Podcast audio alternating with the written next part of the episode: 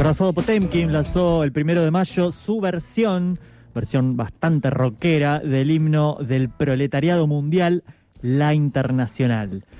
Eh, ese, ese tema tiene como lado B una nueva versión de su clásico, El Pan del Facho. ¿sí? Son dos clásicos con distinto alcance.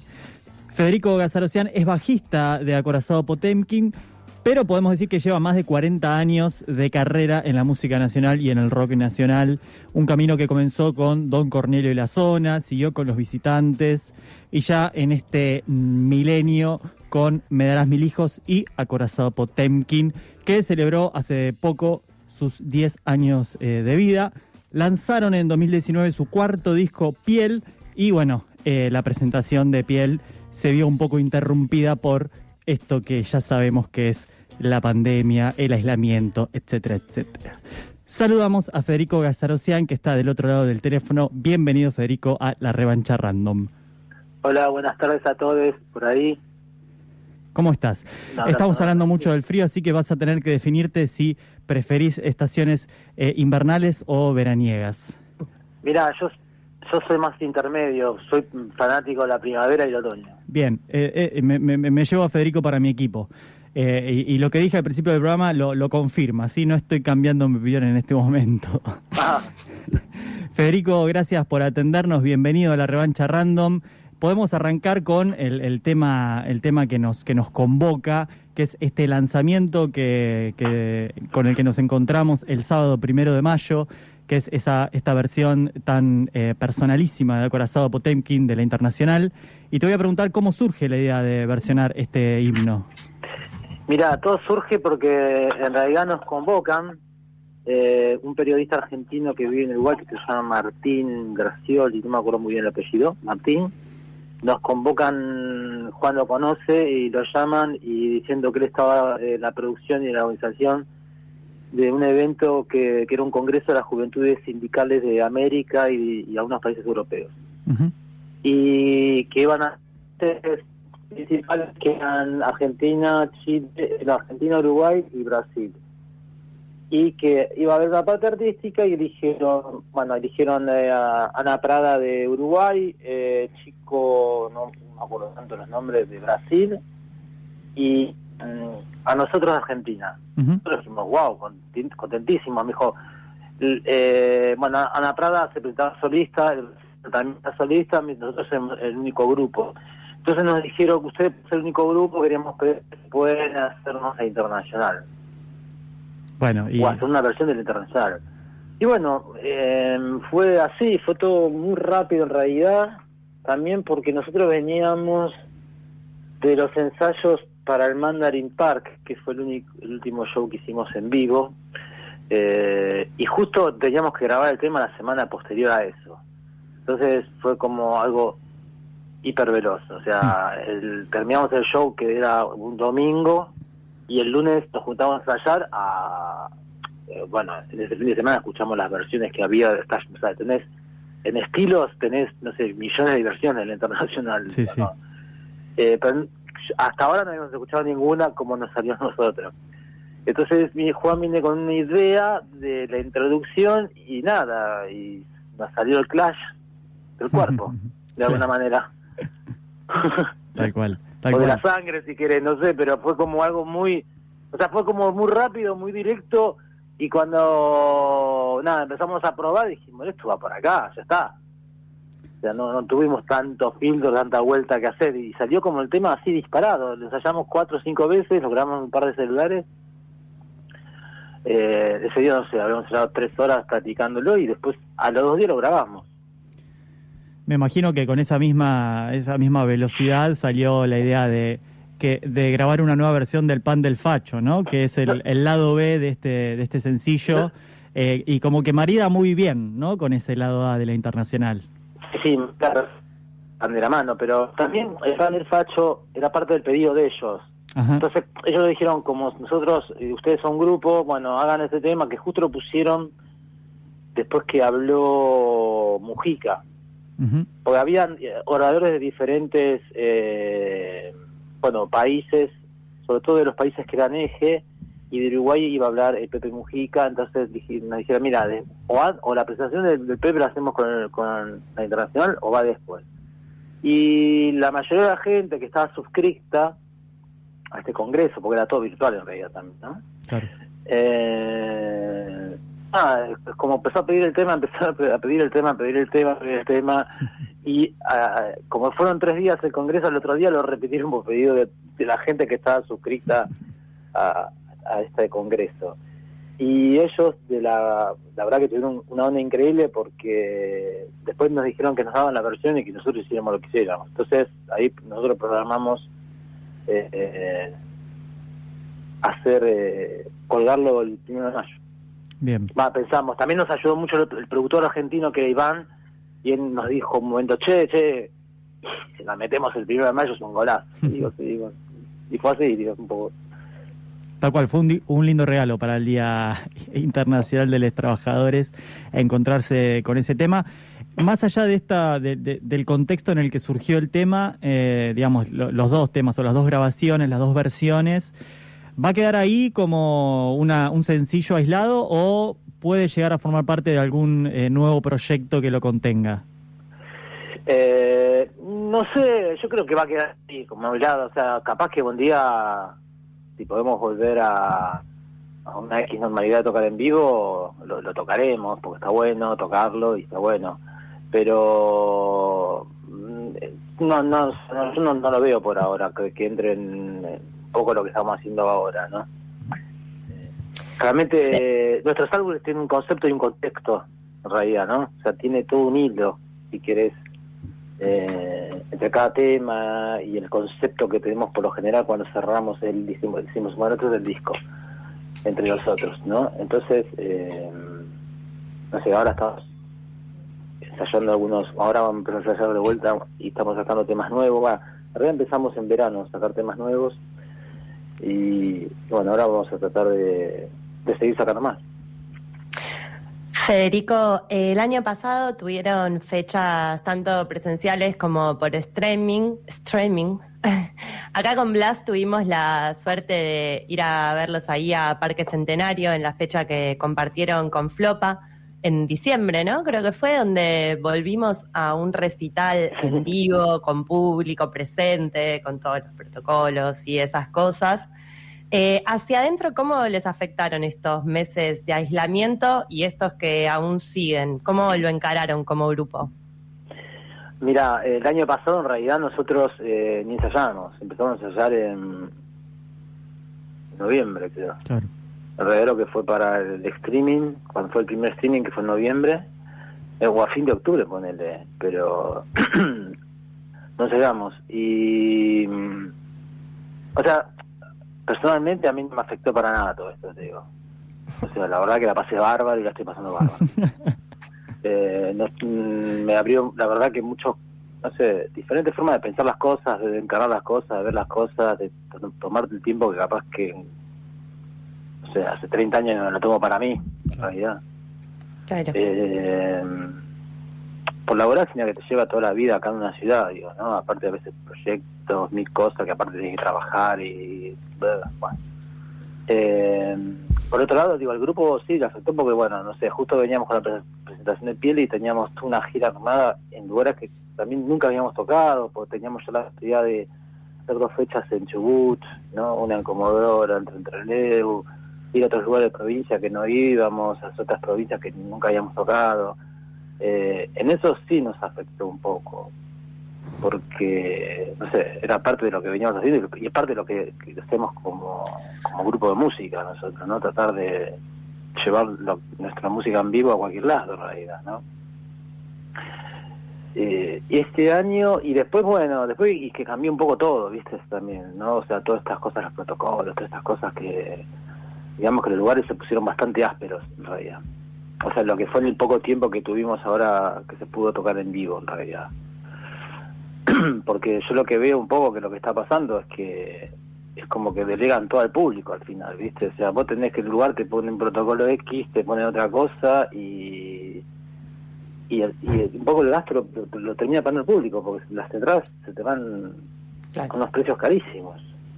Es cierto. Y uno no, no estaba acostumbrado, pero tampoco no, no hay lugares ya, o sea, no, no quedan casi lugares de lo que nosotros manejábamos por lo general. No sé, Niceto no abrió nunca, ponele. Ujú. O sea, abrió para streaming nada más. Después como show no casi no. Obvio que el show que hicimos con Flopa era a partir de Niceto porque fue un momento que el gobierno Sí. de la ciudad le entregó a cinco lugares, unos lugares para que hicieran algo. Después pusieron, pusieron unos protocolos que, eh, viste, las entradas, no- ya no podías discutir con los tipos porque no te decían, no, no podemos, porque los ga-". bueno, yo entiendo los gastos, todo eso, pero es como que una, es una, una locura. No sé, ponele, yo también toco tango con los crayones. Y lo que hicimos es empezar a tocar a la calle, Claro. a la gorra. Claro. Sí, sí. Entonces, me parece que esto es, es, es, es como un mareo generalizado que, viste, no entendés muy bien poco todo lo que pasa y por otro lado también hay cosas que no a mí personalmente, personalmente me molestan. Porque primero, viste, como están tirando la pelota para el otro lado. O sea, eh, yo entiendo que mil quilombos de todo tipo, eh, de escalas, si querés, y cada orden diferente, digo, pero en el arte, bueno, no te digo solamente la disciplina que sea la música, si querés ir al teatro, a, otra forma de arte, es, es como que se olvidaron, no sé, por decir algo lindo, ¿no? Se olvidaron.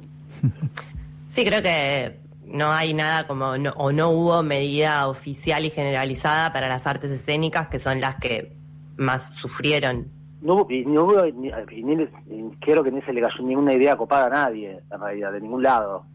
Y, y vos y vos ves que, la, que el- ponele lo que fue casi todo el encierro del año pasado, ¿qué, qué hizo la gente? Y consumió cine, bueno, teatro por plataformas, música, sea por Spotify, YouTube, por donde sea. Y, y, y nosotros como músicos, yo hablo de mi lado, ¿no? No nos vimos reflejados eso, en que ganamos eh, o sea, Claro. nivel de Matten Psych. Claro. ¿Entendés? Digo, eh, no, no pasó eso en realidad. Entonces hay cosas que decís, bueno, ¿qué onda? Eh, ¿Qué pasa? Como que vino, desnudó un poco una situación que estaba ahí presente y que quizás con todo lo que permitían hacer las fechas en vivo eh, no estaba tan, tan en primera plana, pero por ejemplo todo lo que son las plataformas de streaming, eh, el- la- los beneficios para los artistas eh, son eh, inexistentes prácticamente. Pero pero insistentes, no sé, o tendrían que dedicar, no sé, capaz que...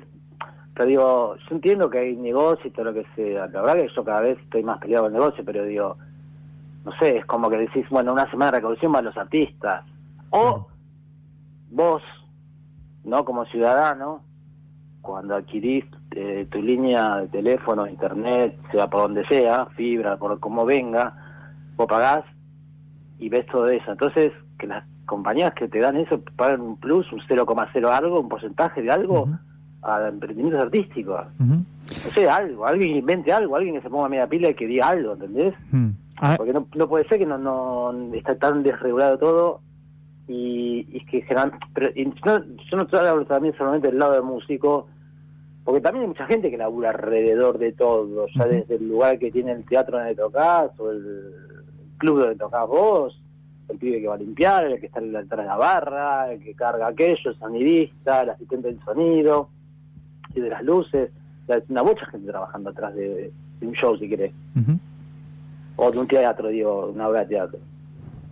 Estamos eh, hablando con Federico Gazarocian, eh, bajista de Acorazado Potemkin, pero no solo bajista de Acorazado Potemkin, él mencionaba recién a la orquesta Los Crayones, eh, pero decíamos que tiene más de 40 años de carrera, no sé si esto, no, no quiero que, que me digas que, eh, que me, Me estás cada vez poniendo más viejo. Claro, yo sabía que te iba a decir No, eso. ya, que creo que llegó a 30, y- hasta las 26, pero van andando por ahí, sí, ponele 40, así que 36, no sé, yo empecé a tocar a los 15 años y tengo 55. Bueno, ahí está. 40, no, me equivoco. Nadie va a 40. saber hacer la Y, cuenta. y contando, bien. Pero en vivo empecé a tocar a los 19, por él. Bueno, vamos a decir, más de 30 años te va mejor, me parece. Más de Igual 30. está todo bien, está todo bien. En los 80 eh, con eh, Don Cornelio y la zona, el- vamos a con- compartimentarlo en décadas y vamos a decir, en los 80 con Don Cornelio y la zona, en los 90 con los visitantes, en los 2000 con Me darás mil hijos, en los 2010 con Acorazado Potenkin que sigue, eh, también hemos eh, escuchado ah, en vivo a Medras Mil Hijos, está también eh, Orquesta Los Crayones que se formó muy cerca de esta década que transitamos. vamos a hacer una especie de síntesis porque me imagino que hay mucho para decir, pero mirando hacia atrás, vos con toda esta carrera que mencionábamos recién, ¿qué cambió, qué mejoró, qué empeoró en la escena nacional en, todos estos años que, viviste trabajando en la escena? o sea, lo que cambió primero fue un poco la parte técnica.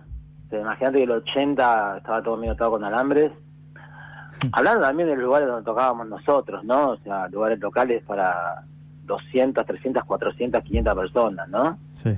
Eh, bueno, la, la, la, forma de, informarte, vos antes, eh, para informar a la gente, si no pagabas Clarín, estabas como listo. Hmm. Si no te salías ese día en el, en el sí o en el no, bueno, primero estaba el sí en los 80, ¿no? Después salió el no, así, dos, dos años después, creo. Si no estabas en el sí o en el no, era tomabas la decisión por lo general de hacer el show, porque era como que nadie se enteraba de nada. Entonces vos lo que hacías era repartir cartelitos en shows de otros grupos para que la gente se entere y aparte rezar para que te saliera en la cartelera. O si no, tenías, si tenías mejor eh, cantidad de gente que podías congregar, eh, pagabas un aviso pago. Bueno, y después el problema era grabar, porque antes eh, entrabas al dedito de cualquier discográfica. O sea, si vos no tenías el dedito de discográfica era como muy difícil grabar por los costos, eran muy caros. Eh, eh, lo que era el costo de grabar, la fabricación del vinilo en sí mismo, de todo eso. Con los 90, con bueno, ya más, más finales de 90, con toda la etapa digital, cuando cambia un poco que es toda la forma de grabar, digamos que eh, se pudo empezar a hacer discos a partir de un estudio casero, ¿no? Yo he hecho bastantes discos así a nivel caseros. Además, el primer disco de mi disco lo hicimos en un cuartito de chapa con una Pentium, un 311 que teníamos que meter un ventilador, colgaba todo el tiempo. Y, y, y después la forma de vos mostrar la música, porque vos antes dependía de que te pasaran una radio, entonces hoy por hoy hoy por hoy no, ya hace más de 10 años a partir de lo que fue todo Internet, creo que, o sea, a cada, a cada persona lo hizo como dueño y tomar decisiones de cómo vos eh, podés mandar tu material o hacer conocer tu material. Vos al tener una página, digamos, si querés, tenés tu señal donde ahí podés poner, volcás todo lo que hace, o sea, todo lo que haces vos personalmente o como los grupos que tocas antes vos dependías sí o sí que te pasó en la radio, entonces vos tenés eh, muchas herramientas diferentes que podés utilizar para lo que significa todo, eh, desarrollar un proyecto. Este de aquí también, lo que yo noto hace tiempo, y después lo que era regalar música, ¿no? O escuchar, antes para buscar un disco, no sé, tenía, yo me había recorrido, quería, durante meses hasta buscar el disco que necesitaba, que quería, porque estaba, lo quería, y que no lo tenían, que lo conseguían, que bueno, hoy por hoy pues, cualquier cosa lo, lo, encontrás en minuto, en realidad. Eh, eh, también lo que yo vengo notando hace mucho tiempo es que también a veces de tanta facilidad para todo te pone medio vago. Porque decida, o sea, vos hoy por hoy, hoy por hoy, no, ya, es un tiempo largo, vos eh, antes de una banda, eh, sacar la radiografía escuchando todo el material que puede tener, desde visual hasta nada más que sonido y tomar la decisión si vas a verlo o no. Antes, yo los 80 o al principio de los 90, por el nombre del grupo, ya empezaba a trabajar una imaginación. Y digo, bueno, ¿por qué le pusieron este? Y sí, bueno, ya por eso ya había algo que te llamaba la atención, imaginabas, y bueno, voy a probar a verlo. Y yo todos los shows que fui a los 80 fue así, por el nombre era nada más alguien decía capaz, che, andá a tal grupo, o aquello, o aquello, pero después muchas cosas que querías, que hacías como salida normal de fin de semana, las tomabas a partir de, de eso. También había lugares que eran usinas de artística como el paracultural y que vos sabías que todo lo que iba a estar ahí, pero generalmente iba a estar bueno, o porque iba generalmente por tu perfil. eh, bueno, no sé, poco todo eso noté, que, que a nivel de producción se puso un poco mejor, a nivel técnico también, eh, también yo que sé, yo lo que vengo notando que a veces en, cierto, en lo que yo manejo que la gente se puso un poco también un poco más vaga. Claro. Eh, más vaga en el sentido de, de de que tenés muchos artilugios, soy técnico para tratar de sonar, esto hablando específicamente ya de, de instrumento, de, la de, de, tocar, ¿no? eh, de como que eh, que se, se puso más acá en el sentido de, que vos, o sea, hoy por hoy vos podés tocar dos notas y, y es como que nada, le pones el colorete que querés y que parece que puede sonar como, no sé, como lo que te puedes imaginar y, no es real, ¿entendés?